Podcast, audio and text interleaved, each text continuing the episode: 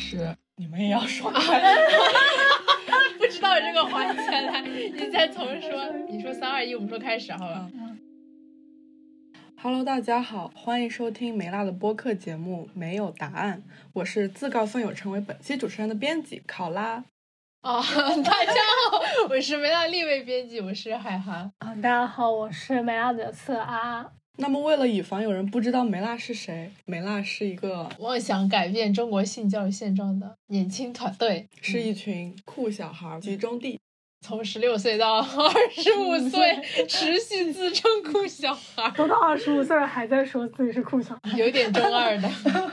那我们为什么播客要叫没有答案呢？嗯，为什么要叫没有答案呢？因为我们在内部征集名字的时候，大家首先想到的就是一系列谐音梗。那我们是不是应该要先说为什么我们叫我们团队叫梅拉？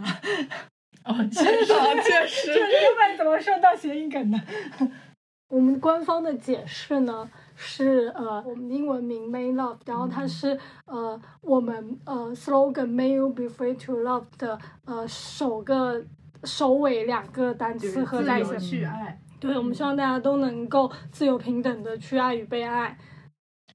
然后我们在起播客名的时候，我来给大家朗读一下群里的提名：有没有意思，没话可说，没必要，没头脑也不高兴，没好意思，还有没有命啦。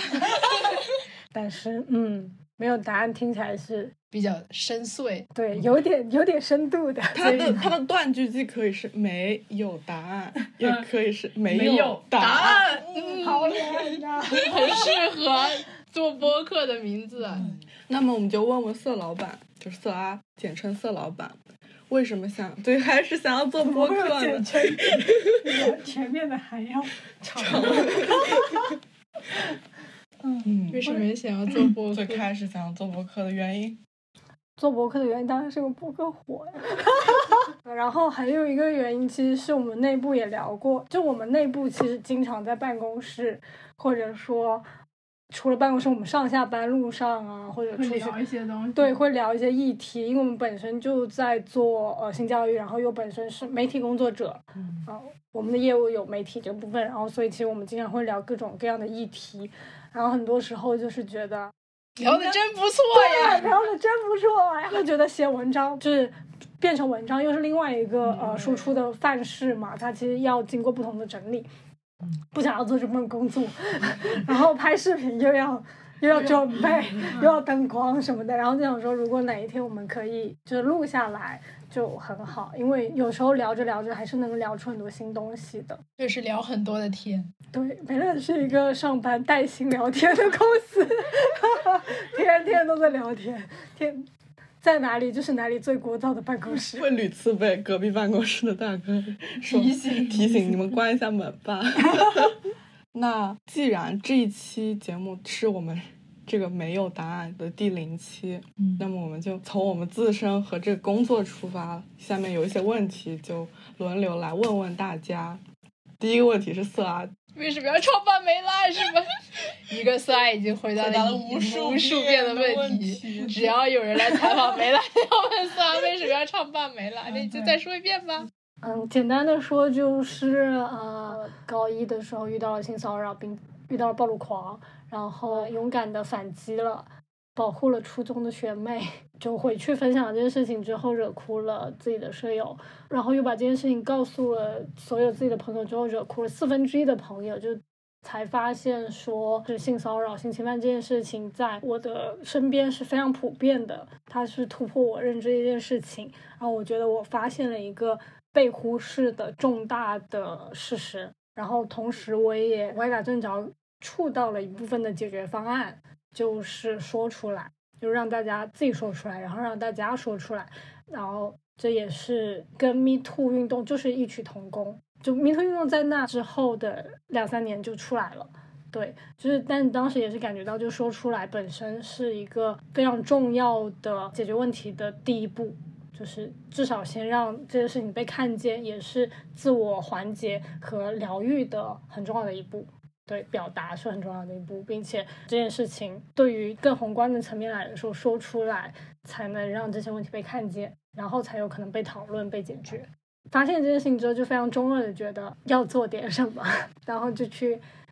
查资料呀，什么什么，然后当时就觉得。嗯，他没有办法被独立解决，他背后是性教育缺失。然后当时又非常中的说，嗯，他是整体性教育缺失，没有关系，那就做，那我就把整个性教育做了。然后就开始查各种各样的资料，看各种各样的论文，而且当时还看到那个联合国有发一本就是国际性教育指导纲要，然后。当时我搜的时候还没有中译版，在我啃完之后，第二年它出了中译版，气死我！我当时真的就是因为它里面太多呃专有名词了，然后我就是基本上就是呃一直抱着字典，然后非常磕磕绊绊的啃了个大概的意思，然后又看了很多论文，然后还写了八十多封邮件给各个有的没的公益机构啊，然后得到了两封回复。对，然后一个其实是一个影视公司，我为什我不知道我为什么会这哦，我当时我还想拍一部纪录片。不是不是，我不想拍纪录片，是我刚好刚当时看到了美国的一部纪录片，叫做《被误解的女性》，就是讲整个社会上没有被承认、没有被看到的性别歧视跟不平等，就是当时给了我非常大的启发。然后它结尾就是某一个比较重要的女性榜样说，呃，在这个世界上，女性要取得跟男性一样的成就，需要付出三倍的努力，但没关系，我们可以。然后她整个的。就是视听语言非常的让人震撼，对，所以我当时想说，嗯，我要拍一部被忽视的性教育，对，就 anyways 写了一个现在看起来就是非常潦草的策划，然后广发给了一波影视公司，然后反正得到了一个回复，但他就跟我聊聊也没有什么，对，然后还有一个就是呃深圳春风应急干预中心，他们还有另外一个是呃中国性侵援助网。是他们做了很多年的性情援助，然后他们的背景是呃心理咨询师和医生，对，然后他们给我非常大的支持，我就研发了自己的性教育的课程。高中毕业就做了美拉。就我觉得现在听起来大家可能都不太，就是这个故事没啥冲击力，现在听起来就是很 normal 的。因为现在，现在现在有很多性教育的组织了，跟你上高中的时候还是不太一样。现在要找做性教育的人还是挺多，也能找到身边的伙伴。我觉得你当时比较，就在我看来比较那个，就是我高中的时候对性教育这个事情是没啥概念的，然后我也不知道有人在做性教育，然后我觉得就是因为你是一线城市的小孩，然后读的那种学校就能够找到跟你一起做性教育的人。没有啊，我高中时候没有跟我一起做性教育的人啊，就高中毕业呀，就是没那初始成员不都是你的的同学朋友吗？对，但是那个主要是因为我都做三年了，对我都做三年了，他们作为我的好朋友不该支持我一下吗？就是而且大家都知道这件事很过，因为我在高中开始做的时候，我就是先做了课程跟讲座，会想要参与进来的，但是我们那个时候也是。没有人知道性教育是什么，所以说大概到现在就是咱们已经创业十，也不创业做性教育，一开始不算创业，叫做性教育十年，听起来很久，对，听起来很久呢。虽然虽然才二十五岁，但是也是 已经入行十年，已经入行十年了。那么这就是色阿老板对他作为创始人，然后梅拉一路这样发展过来的缘起。那么。哈哈，就作为个人是最初怎么萌生这个想法？其实这个问题我也回答过不少遍了，就是自从他没来上班之后，总要回答这个问题。那我觉得我的原因跟大多数当时加入梅大人差不多吧，就是我加入梅大的时候，梅大还是一个以志愿者形式来运行的一个组织。然后我我是知道梅大是就是梅大和 t e n 的合作的。那一次做那个线下的讲座知道的美拉，然后包括美拉的故事以及美拉在招志愿者什么这些我都知道。然后是呃，因为我来深圳读书，然后就做了线下的志愿者什么这些。然后至于为什么要就是关注呃性教育，我觉得你要从非常早的时候说，就是我觉得我整个。呃，因为我爸妈都是，就是就我是双职工家庭，所以我从小就没人管。然后呢，我就是会对这个世界有非常多的好奇，就是呃，比如说在性这一块儿，然后我一直就很好奇。可能也跟因为小时候看了一些书吧，就一些名著，它里边会有一些关于性的描写。嗯嗯，但是其你也并不懂他其实在描写什么，就你不知道他的底层逻辑。然后我就一直非常的好奇，然后就是六年级升初中的那个暑假，然后就误触了黄色网站，然后我就第一次知道了，哦，原来就是所谓性交的过程是要就是男性吧插入，然后我也第一次知道，就是我知道有这个东西，但其实我我那时候还并不知道自己身体里有一个叫做。然后我还在饭桌上问了我妈，就是啊，是不是的地方和的地方中间还有一个地方呀？怎么的？就是大概上小学的时候，然后我就知道这个事情，然后我就非常的激动，我就把它告诉了我的朋友，发现我的朋友们都不知道啊，就六年级的时候嘛，确实就是不知道这个事情，然后大家也不知道性交是怎么一回事儿，然后，然后后面就是到了呃初中、高中，然后就是呃。包括看各种色情制品啊，然后因为那个时候网上什么都可以看，就是百度贴吧里的各种帖子尺度也很大，然后 QQ 空间对，就是 就是可以随处可得很多尺度很大的内容，然后一些影影视剧就是尺度很大的影视剧，然后一些美剧啥的也也也就是比较方便就就能在网上看到，然后呃然后包括后面自己也探索出了自慰，然后呢我就一直以为。就是这件事情是只我一个人会这样做，然后就是跟同学的聊天就发现大家好像对这个事情都并不清楚，然后我是那种呃希望自己是一个特立独行、与众不同的人，然后我觉得大家都不知道，然后我知道这个，然后就显得我很我很酷，就我我很牛，我很有意思这种，然后每次我说出这个，然后大家就露出惊讶的表情，然后就会很爽，就这种，然后到后面到了高中的时候就发现。呃，就发现其实我身边的男生，大家对这个事情是很了解的，就不会再像小时候那样露出惊讶的表情。然后他们也，呃，知道就是呃 AV 啊什么什么的。然后我们还会一起聊，就是要怎么去看啊，然后可以看，就是推荐资源、推荐影片这种。然后那个时候我会觉得我能跟男生聊这种事情，依然是一个很酷的事情。但是直到我发现，就是我以为。是因为大家长大了，所以大家都知道这样的事情。然后直到那个时候，我忘了是高几的，高二吧，可能是那个时候大家都已经来月经好多年了。然后呢，我才知道我的一个室友，她就是不知道月经是从哪出来的。然后我就还挺震惊的，我就说，我就说尿尿的地方和那个色情小说里描述的，是做爱插进去的是一个地方，然后生孩子的也是这个地方。我就就是比较通俗解释一下。然后我整个宿舍的女生都发出的就是惊讶和恍然大悟，这样啊？然后那个时候我高中的时候也会在宿舍就是自慰嘛，然后我就我没我并没有跟他们讲这个事情，我怕吓到他们。然后我那个时候就是仍然就是才知道哦，原来身边的人并没有随着年龄的增长而知道这个事情。然后到了大学的时候，然后。呃，大家也会聊，因为大家知道，就我的形象就是一个总是要聊这种东西的人，然后大家也会跟我聊，然后才会发现，呃，因为这件事情的缺失，然后身边的一些人会受到一些伤害，比如说做爱不带套啊，或者说是呃自慰但是特别羞耻呀，什么什么什么之类的，然后就会意识到这个东西并不只是一个。好玩的事情，你知道别人不知道的事情，而是它就是一个非常重要的事情，并且所有人都该知道。然后我就意识到，我可以利用我知道的这些知识来帮助别人。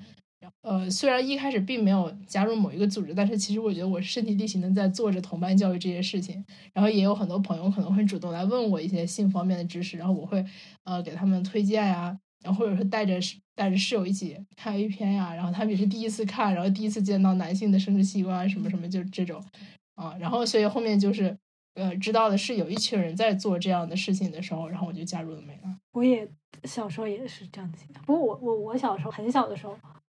就知道了这个事情。对我真的很小很小的时候，就 一二年级就已经知道了。我是去书店里看了生理的书籍，我们没有在书店看书 这个这个活动，好吗？就是本人生活在一个北方的现场。我小时候还是很喜欢看书的，就也也没有也不多，但是就是。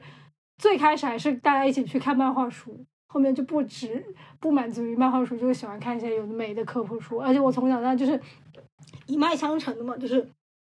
很喜欢看世界未解之谜，然后很喜欢看就是各种各样的科普。然后我初中的时候，对我也很喜欢看世界未解之谜这个书，就是这一类。然后它旁边也放在一起，因为它属于就是呃科普科普书籍。然后我也会，然后有人体的那个，就也是在那里面知道了，就它又有图解，就知道了月经、遗精、性交什么。性交应该是更早的时候知道的，而且哦，当时的就是。我当时还不是在书店，我是在那种超市，现在已经倒闭了，叫新一家，就是一个大型的商超，里面它有图书角，然后它图书角旁边是影视角，就是卖碟片，旁边会放碟，会放 A 片，它会直接卖 A 片，而且当时就是我有玩的好的一些，就是结拜兄弟，就是小朋友，就是一二年级的时候，就是他会放在角落，就最后一排，然后我们几个就会走过去，就是。假装路过，然后瞥一眼，就那种，就来来回回在那里路过，就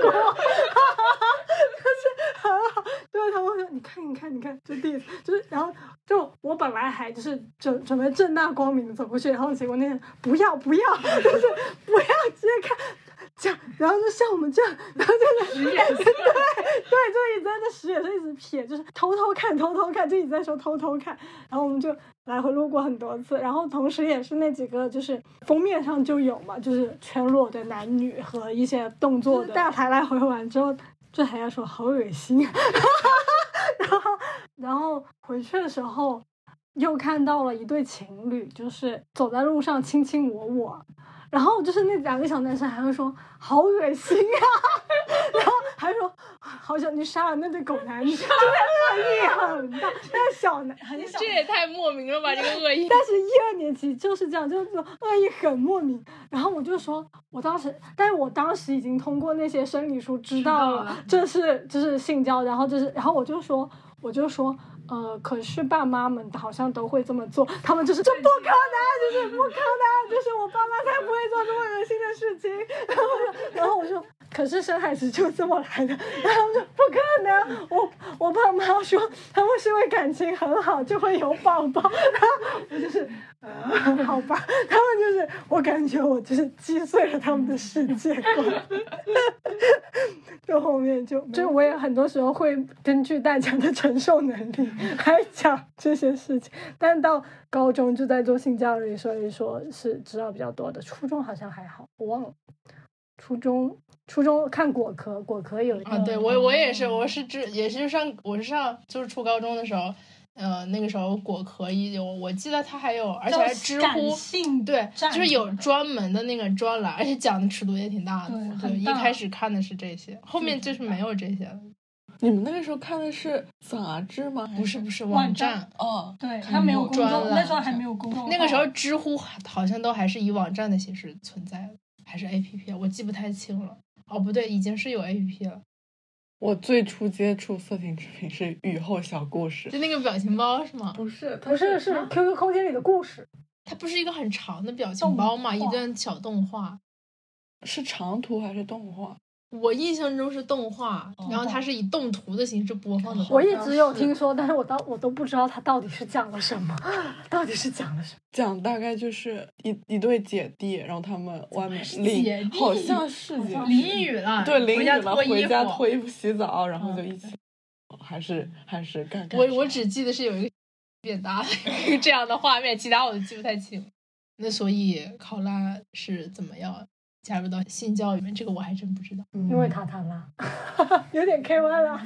感谢感谢这些自媒体博主。嗯，感谢塔塔拉。那最开始的原因是你先关注他了，还是先关注的梅拉？先关注塔塔拉。好吧。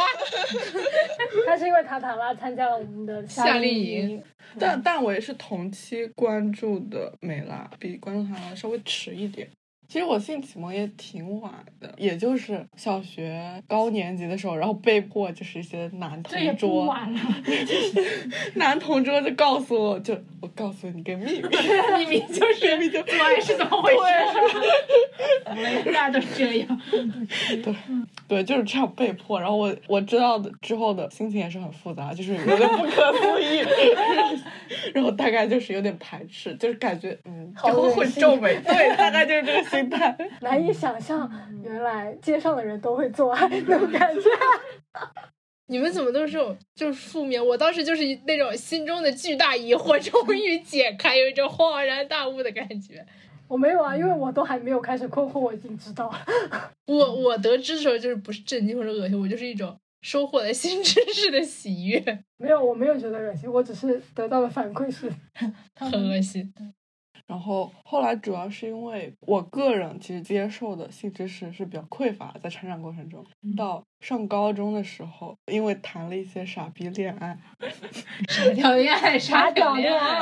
好的，主要是因为男的比较傻屌，然后有一点类似于被 PUA 的情况吧。那段恋爱让我对我个人的自信心就摧毁比较严重，摧毁，已经到了摧毁的地步了。我觉得是的，就是。会痛哭流涕，然后就是一一想到万一要跟他分手，我就超级超级难过，难过哭哭哭哭到头痛的那种难过。然后对方还会在公开场合，就比如说我和他一起去肯德基，他会想要摸我，伸进衣服里的那种摸。我不是很喜欢他这样，但是他就是坚持，对，强迫，然后还就是差点和他真的发生了性交性行为。我不是很乐意，但是他就是很坚持，然后觉得，啊，这对我们的感情有非常大的推进作用。但是后来因为太痛了，没有没有顺利 进行。然后这而且这段这段恋爱还持续的时间还挺久，大概有有一年多吧，一年半，中间还经历了一些被老师发现叫家长。又又被老师发现，又叫家长 的狗血经历。这就是性教育的重要性。你要是早知道这个事情，对，就不会被他强迫，嗯，就没有科普到性同意。这个男生也不知道，也没有去做性同意的事情。就你你要说起高中，我我也有有一点是类似的经历吧。就是我高中的时候，因为我谈恋爱，其实我初中就有谈恋爱。然后，但是我高中早，行不行？上小学才叫早，幼儿园才叫早是吧？对呀，就哪里早，就那就就是就是初中谈恋爱，初但是初中的时候就比较纯情，大家就是就只是亲亲而已。但是有一次，他就他突然把舌头伸进了我嘴里，我也很震惊，就是我就哦，原来要这样，我也很震惊。然后到了高中的时候，就是也是有一次跟当时高中那个男朋友，就是在周末在校园里边，校园的角落里边。亲亲，然后他突然就用手摸了我的胸，然后我就很震惊，就是我也不是说觉得恶心或者怎么样，就是因为那个时候我的形象已经是一个可以弹性的人了，我就是那种我觉得就是我不是不可以做这件事情，但是你突然摸我让我很不舒服，并且我觉得在校园里不可以做这样的事，自己觉醒了就是性同意这件事情，然后当时就反驳了他，呃，你继续讲，那所以是被伤害了，所以对，所以就要来。不要让别人受到伤害，这种就是 大概是怎么说？就是因为这段感情就有一些阴影，然后后来是后来上了大学之后才关注到了梅拉的文章，然后并且那个时候我又进入了一段新的感情，然后这段感情给我的反馈是比较正向的，它甚至消除了我之前对于性的阴影，然后呢，我又接触到了梅拉自由去爱的思想。就深受感动，然后当时有一个场景是我躺在宿舍的床上，发出一种发自内心的感叹：世界上还有人在做这样的事情。是说出了这句话吗？请问这也太中二了。然后我的心就在那边猛跳，然后我觉得我也要做这样的事。然后后来我就因为我们学校有那种青春健康讲师那种社团。也是做同伴教育。我们大一入学的时候，他们会拉班级，活动室里面给大家上课，会围绕性谈论很多东西，然后还会给大家发安全套，然后教大家怎么使用。这样，在那个课堂上，我就知道了我们学校有这样一个社团。然后后来，大概在一年之后，发生了刚刚 我说的那种原来有这些人在做这样的事情的震撼感，我就转头就加入了那个社团。嗯。直到现在还有非常多，就是那种震撼感的，就是第第一年龄小一点的同学在我们后台，就是发出这种震撼，然后想加入我们什么后台隔三差五会收到这样的留言。而且我觉得，就是纵观大家做性教育原因，就是也回答，就是很多人问为什么梅娜都是女生啊什么这种，我觉得就是因为大家受到的伤害，然后所以要去解决，然后要去改善，要去帮助。然后，所以大家做性教育，但是我会觉得男生，就他肯定也会有性的困惑，但是他的困惑就不是伤害性的。但是像刚才考拉描述的，或者以及色拉说的，遇点暴露狂，就他是一个伤害性的，就是你受到了伤害，然后所以我要改改善这个情节。就是很多人一直困惑这个问题，但我觉得就是你多多了解一下就会明白。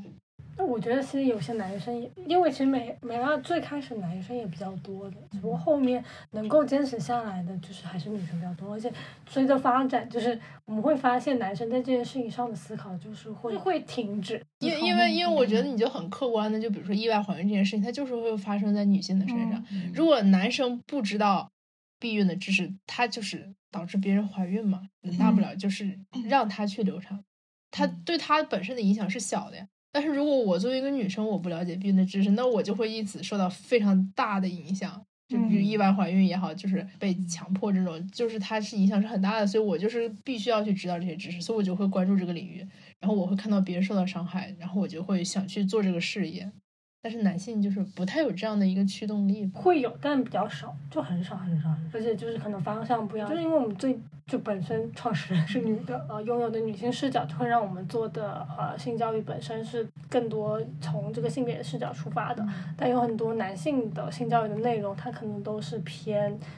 情趣，甚至说是没有性别视角的情趣，就是纯纯的色情、色情啊，或者性技巧。我感觉我身边的。呃，同学就是以跟我来聊性这个事情上来说，就是很多女生跟我聊就是伤害性的，比如说什么呃意外怀孕，或者说在性爱中很痛，呃高潮不了什么这种。但是大多数我男生朋友来跟我聊，就是以一种情趣，就是往一个锦上添花的一个一个在性上面的一个理解。但是这些女生朋友来聊，我是要起到一个雪中送炭的作用的。嗯，对。然后包括说，其实男性的科普者。就是也除了这个方面，还有就是就从医疗的角度、健康的角度，像六层楼或者许超医生，他也不严格来说，许超不算是性教育的领域嘛，就是医疗。他是泌他是泌尿科的医生。对，就是会会从一些很直接、很功能性的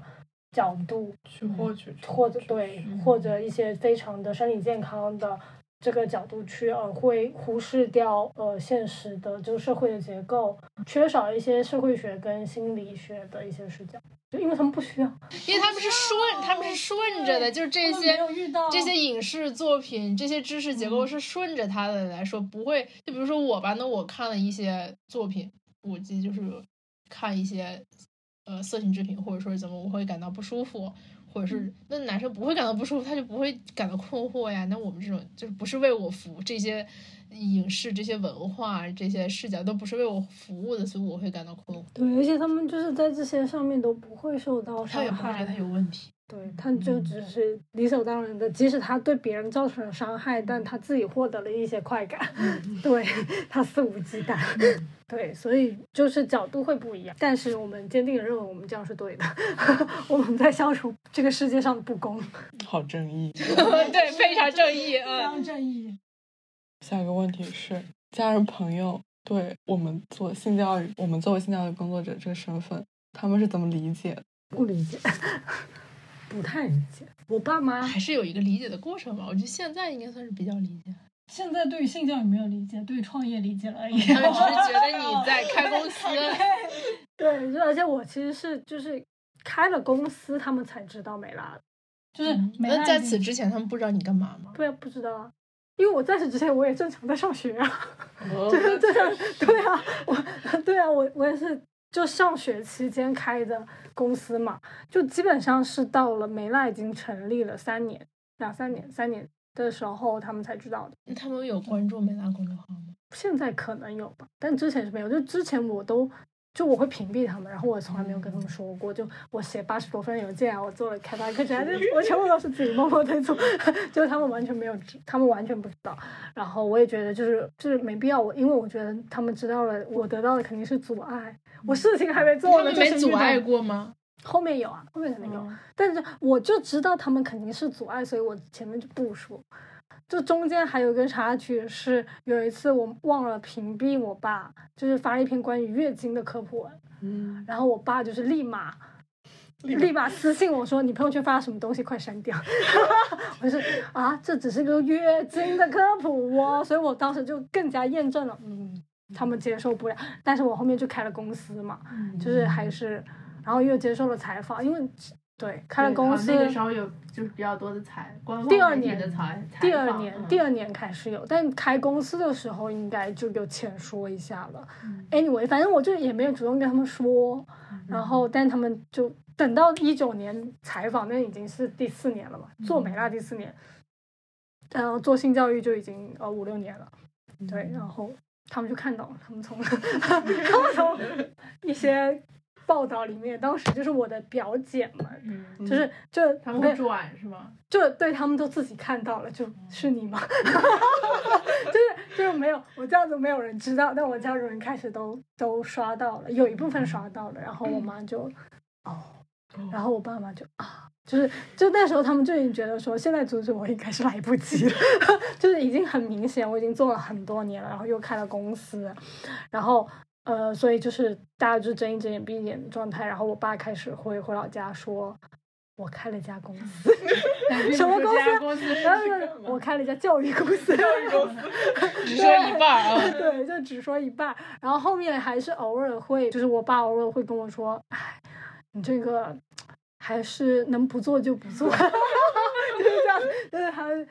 变成一个非常消极阻碍的一个方式，能不做就不做，这样。那其他人、朋友什么之类的，然后朋友就很支持，嗯，嗯，然后我最开始美拉也是，就是我的朋友们吧。但总体上还是比较支持，对，总体觉得你在做一件好的事情。对，就是就也有很多是那种猎奇的，就是我靠，因为我在最开始的时候，在做讲座之前，我还做了一份调研，嗯，对，然后做了一些抽样，然后就是全年级都被我都都看到了那份，就是他们就是我操，就这样子，就是震惊，就是还能这样，对，就那种，反正就是高中就是，嗯，除了这件事情，我本身是一个就是全年级的八卦我都不知道的那种状态，但是我就是就是全年级闻名了，就因为这件事情。对，但大家的整体的就是哇，就是那种哇，但这种哇就是有一些是关于就对于性教育，但有一些也是就是做一件事情嘛，就在做一件不一样的事情，然后就那种那种，如果是我要开任何一种其他的讲座，大家都会哇一下。嗯，就是你跟平时那种一直读书、一直做你的学生身份突然不一样了。对，而且我因为做这件事情就很叛逆，就是每天上课就不听，然后成绩是一落千丈，而且我其实是考进了尖子班，然后我又因为这件事情调出了 尖子班，然后所以整一个就是那个有一些有一些就又有一些那种坏孩子属性的加成，对，就是很受学生时代的欢迎。Sex Education 里面那个妹夫，我当时因为要做美拉这件事情，我还也求助了一些长辈嘛，包括说我写了八十多封邮件，呃，虽然只有两个人回我，两个机构回我，但我的机构都觉得哇，很有想法。对，很有想法，大有可为，就是等到我的话，就是其实我读本科时候在成都也参加过一些相关的活动吧。那个时候就是发朋友圈会屏蔽我嘛。嗯、来深圳读书之后，呃，第一次在我妈面前发这应该是，呃，在美娜那个时候是放寒假嘛，写了一篇那个深田由美的文章，然后呢，当时不是写的数据特别好嘛，就是十万加什么的，然后呢，我就很开心，然后我就说，我说我写了一篇稿子，阅读量特别高，什么什么的，然后呃我妈说你发一下，然后 我说我发到朋友圈了，因为当时就是很开心做这些事情，然后然后我就就是我就没我那条朋友圈是没屏蔽别人发的朋友圈，然后我是以一种我写了一篇很牛的稿子来给我妈呈现，后面应该看看了，但她也没说什么，然后后面就是过了一段时间吧，然后是呃本来发了一篇别的文章，是关于阳痿的文章。嗯。然后我就因为上一次我发的那个，就大家也没说什么呀，然后包括我，我就又转发了一篇阳痿的文章在在朋友圈，然 后我妈就生气了，她说你不要发，你不要发这些东西在朋友圈，让别人以为你是个懂坏的小女孩。差不多吧，就觉得就觉得你是个不知检点的女孩。就是她她的意思是就是给家门抹黑的，就是让就是让他们觉得我们家闺女疯了什么之类的，就这种东西。然后我说好吧，然后我后来就是会不就是发的所有关于性相关的，我就会直接屏蔽他嘛。然后一直到一直到现在就是要来就要来上班，然后我妈一直也不太知道我具体上了一个什么班，她也不太相信我。其实我那个时候已经没在工作蛮久的，就是我研三的时候嘛，然后那时候也没课，然后一直是在没大工作，但是我妈就一直不觉得这是一个真正的。班儿，然后他以为我毕业会回家什么的，然后我说不是，我毕业要继续上班，然后，然后就是放假是按工作日来放的嘛，就是按国家节假日，然后他还是觉得我还是会回家，我说我要上班呢，然后，然后现在他应该就是知道我是在上班，上班是一份真正的工作，然后，然后他应该是有关注梅大的公众号，因为我有发现。有一次我们直播的时候，我发现他来看，我发现他，我发现他的那个 他的 ID 突然进来了，但是是你在播，他可能以为是我在播吧，只是我那我只是声音出镜嘛，然后他应该是有看了一眼，他现在应该就是知道我们在干嘛，但是我们就是没有点播。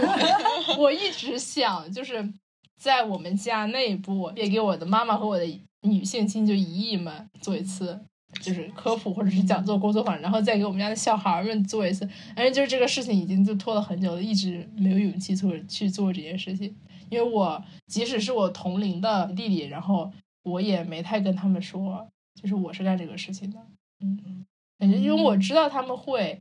应该还是会支持的，但是那解释成本很高，就是就算了。啊，然后朋友的话肯定是都是比较支持，然后大家也。也觉得就觉得你很厉害呀，然后觉得你做这个事情很了不起啊，什么这种。想起我们的剪辑玉圆说他他家里只以为他的父母连哈 当年对梅拉的理解就是复联，也是蛮好笑的。我觉得这是一个很好的解释，就类似复原，就可以这么说。很好的一个解释，笑死。我记得我我当时就因因为这个。就是虽然爸妈也给过负面评，但是没有阻拦你做这个事情。嗯，就是我不知道卡知知不知道，就我们之前招过一个设计实习生，就他前面，嗯，他在深圳嘛，然后住家里，他已经入职了，然后已经来上。他是全职，按全职招是是按全职来招，他当时是应届的毕业生，他应该六月要毕业，我们是三四月份招的嘛。嗯。他已经来上班了，上两天，然后有一天突然就说不来了，就是。突然不来的原因就是，原因就是他他妈知道，对，就是应该他应该是把我们公众号，他应该是有一些图片或者什么在公众上发了，然后他就呃告诉了他的妈妈和外婆吧，好像是，然后就是坚决不让来，然后他就轩然大波，然后他就直接再也没来过，就是原地离职了。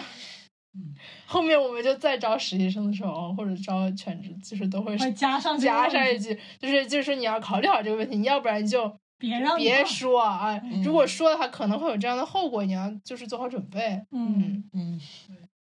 那考拉呢？我跟他相比起来就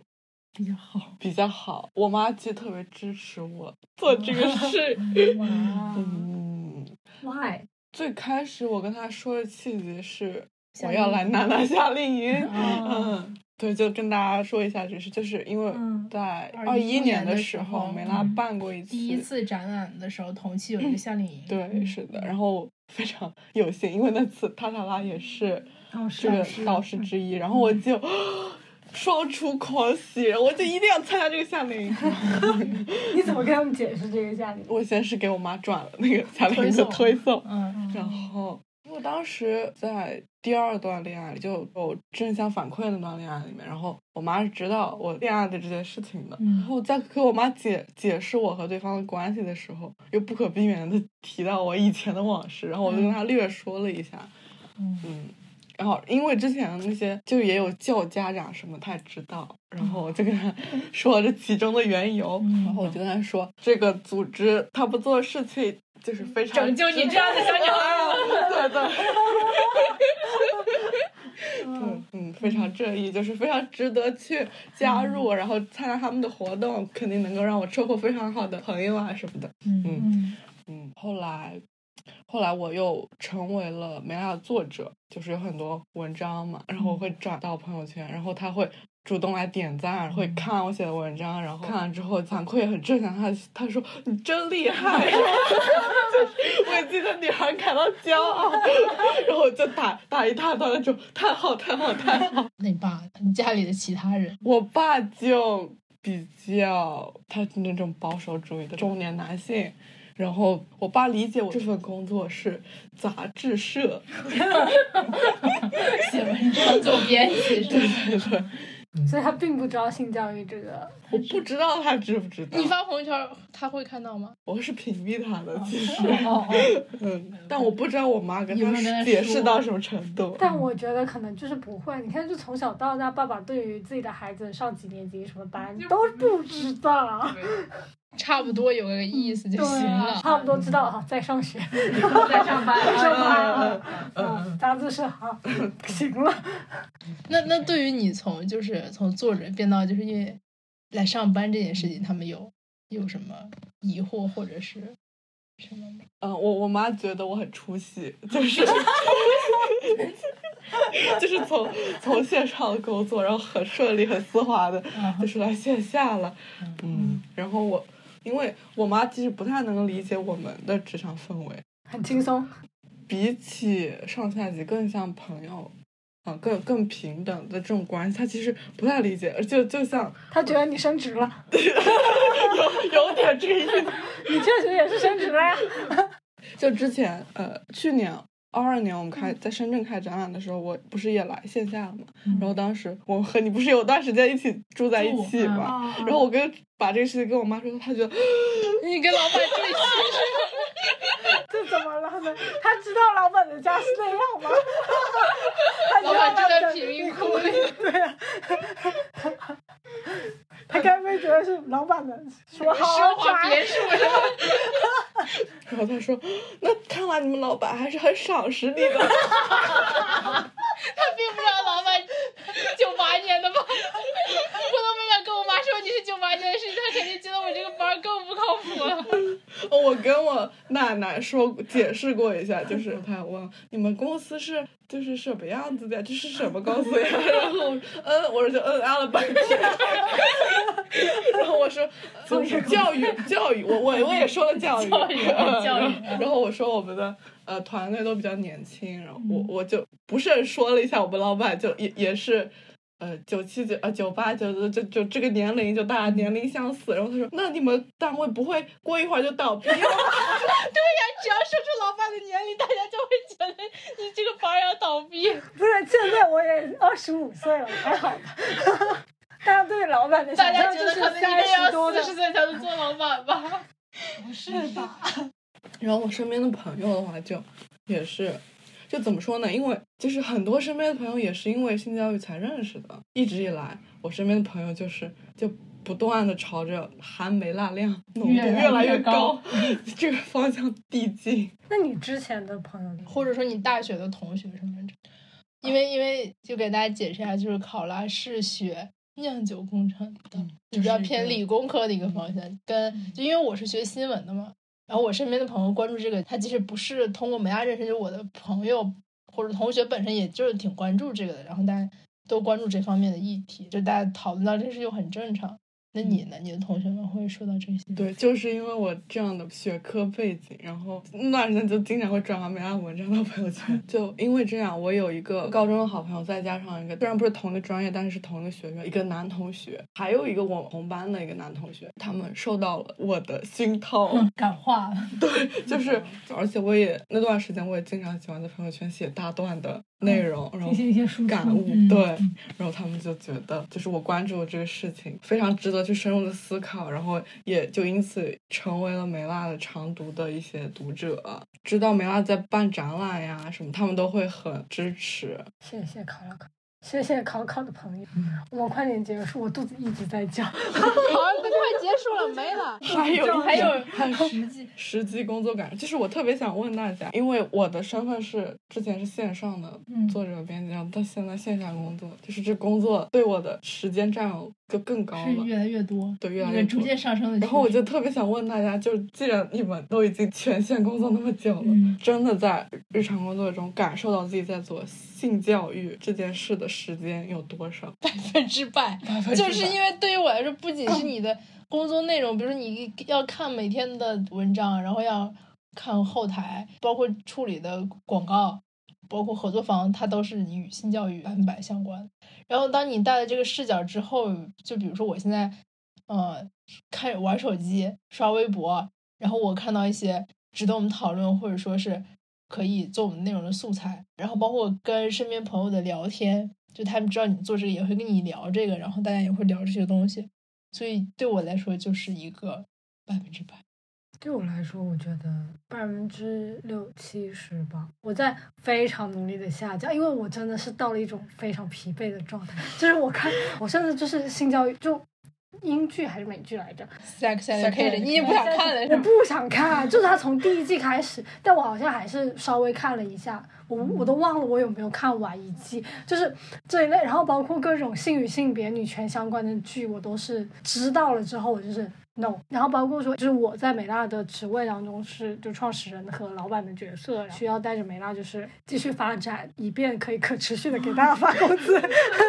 对，所以其实需要。就已经有很多工作是跳出性教育本身的，这都是创业者的这个身份。对对对，而且需要去跳出这个性教育这个偏公益的视角，更多的去思考商业跟企业运转这个东西。而且是因为有些东西可能跟自己的喜好跟价值观是有冲突的，就是商业世界里面，并不是说那件事情是一个坏事情或者是坏的东西，但是就是它有一些我不太习惯的一些。价值观，然后我是在就是很努力的平衡和就是就让自己在接触和去学习的时候忘掉性教育的视角，按照就是梅纳原始的性教育的视角，或者非常人人道主义，或者说就是整个性别的视角，我就觉得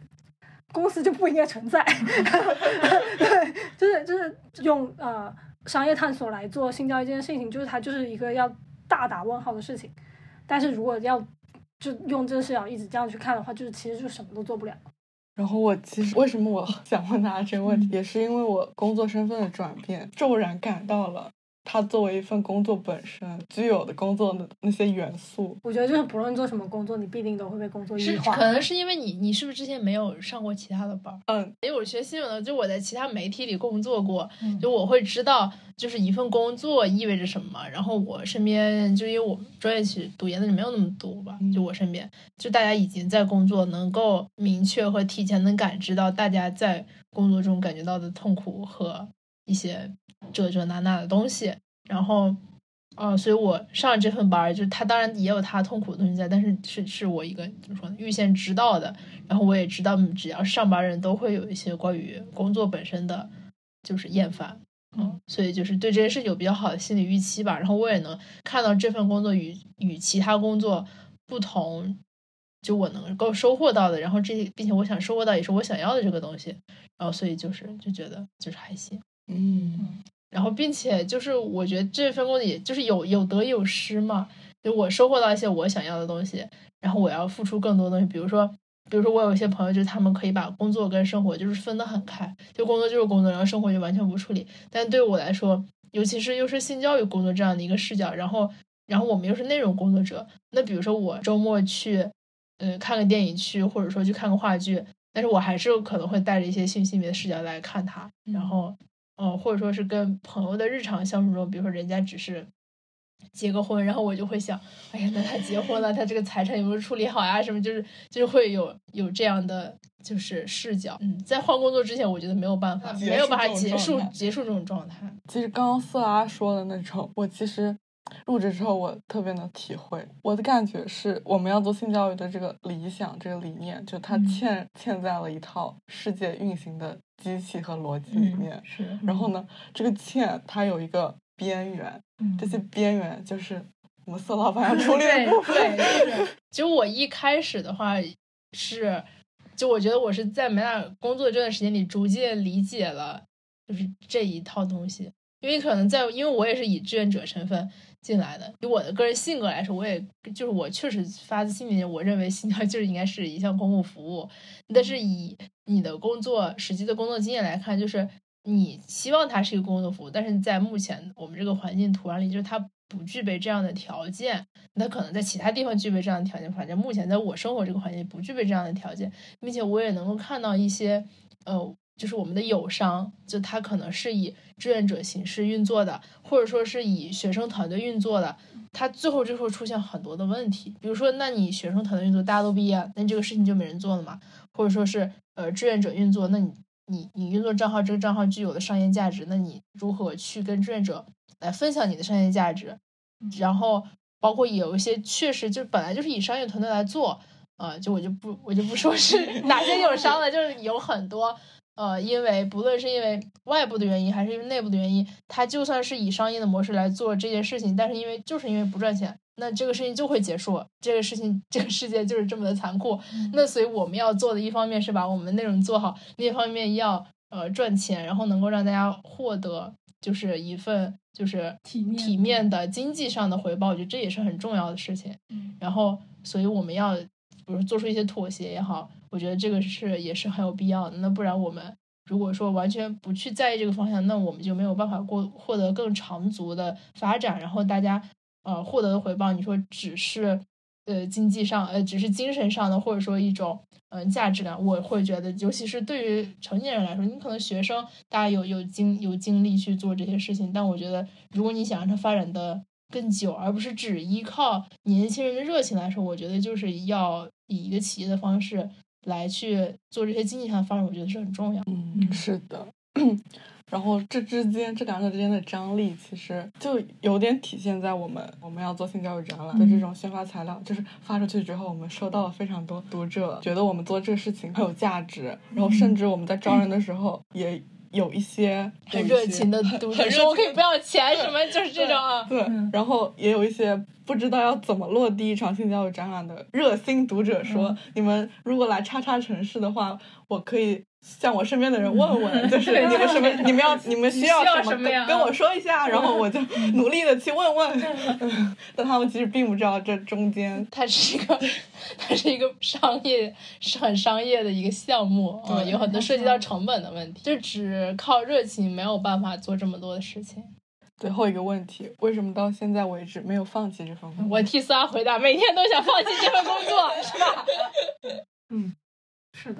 没有，那没有放弃的原因是，没有放弃的原因就是，就是这件事情也不只属于我一个人了吧。然后我自己觉得就是，觉得没啦，命不开绝。对，嗯，然后暂时也是就势头挺好的吧。啊，虽然真的，我觉得没有倒闭就是一个非常好的势头。但真的很疲惫，没看出来，真的很疲惫，很就不是身体上疲，就是很心累，就是这。从我认识他，就是他就一直是这个状态。对啊，就是没有没就我觉得没有办法，我觉得就是我这个角色就代表了我一定要不断的消耗自己的心心力去维系性教育和商业和这个当中的东西。我觉得对我来说，虽然倒也没有。要说就像斯拉那样每天都很需要放弃的这种地步吧，我会就是时常陷入一种无意义感。就是本来这个工作应该是要比你想象、比大家想象中的普通工作更有意义。那有时候面对一些呃读者的反馈啊，或者说是一些议题，你发现他在你工作这几年内没有任何的推进的时候，你就会觉得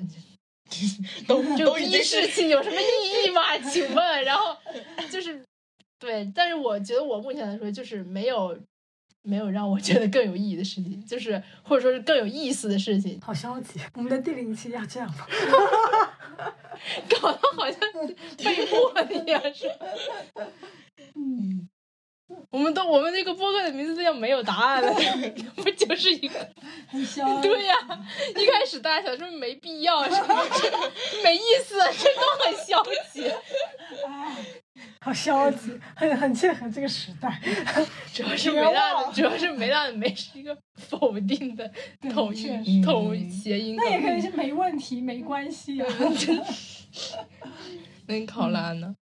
嗯，我其实才真正上这份线下的全职班才三个月，硬要说哪些时刻产生了放弃的念头，其实已经有了，有已经有了，不好意思，肯定就有啊。我觉得就算上别的班也会想放弃。对，嗯，我也有很多应届生朋友，就是几个月就换工作，一直就换工作辞职这种。嗯，确实，或者说或者说或者说就是不工作了，回去考研了，或者在家待着，你，这就是就是很多。你要完成这个社会化的转变，就是本身。就很困难，不取决于你上的是那个班，儿上班这件事情本身就是。取决于你是应届生。对啊，对啊，应应届生要做出这样转变就是很困难。对，所以就是在这种转变过程中，感受到了一些个人危机。因为之前我是线上的状态，然后我就把梅拉第一身份是做学生，对，然后我就把梅拉这份工作视为一个出口的，嗯嗯，因为它让我获得了很多很好的朋友，很好的友谊，然后呃也让我实现了自我实呃就是完成了自我实现，我就对这份工作 非常满意。然后当时海涵邀请我来全职的做这份工作的时候，我是特别开心能够。有这个工作机会，然后来，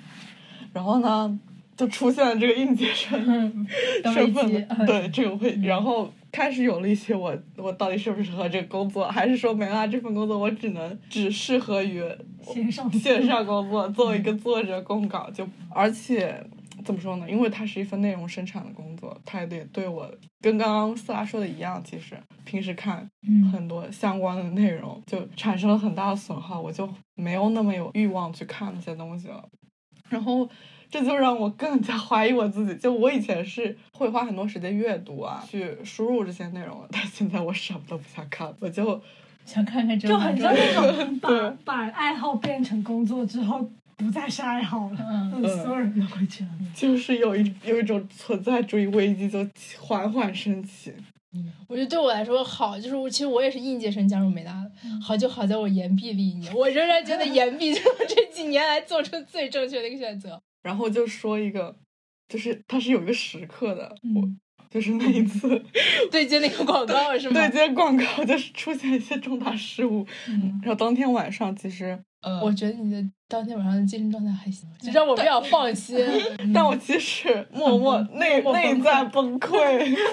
对对，我就是边想那个文章怎么写，我边下定决心，嗯，我回去就是那份合同，我要拿出来看。看要怎么结束这个工作？那看来还是挺重大的危机，挺重大的危机，差一点就要离职。但是我那晚熬了通宵，然后写完了那张那篇文章。我之后发现还行，发现还行，就是我一个是我很久其实没写文章了，然后从写文章这件事情中找回了成就感，然后我就后来就打消了这个念头，好吧，暂时可以不必去看那份合同了。我觉得其实工作真的是这样，就是进工作一定会有非常多就是非常 suffer 非常煎熬的时刻。怎么突然变成职场了？我我们这是一档性与性别播客，怎么突然第一期就是就就性性别不重要，甚至工作是最痛苦的？就就这第零期的节目怎么就走向了这种？就第零期就是虽然是性与性别，但它也本质上是一个工作。但是大家不要太担心，我们后面不会每期都这样的，我们还是会回回归到我们的议题本身。大家对于这个议题还是有挺多话可以可以聊的，不会每一个都。走向这种很丧的不一定会剪啊这一部分。好的，好的，那我们这期节目就到这里啦。嗯，大家再见，拜拜。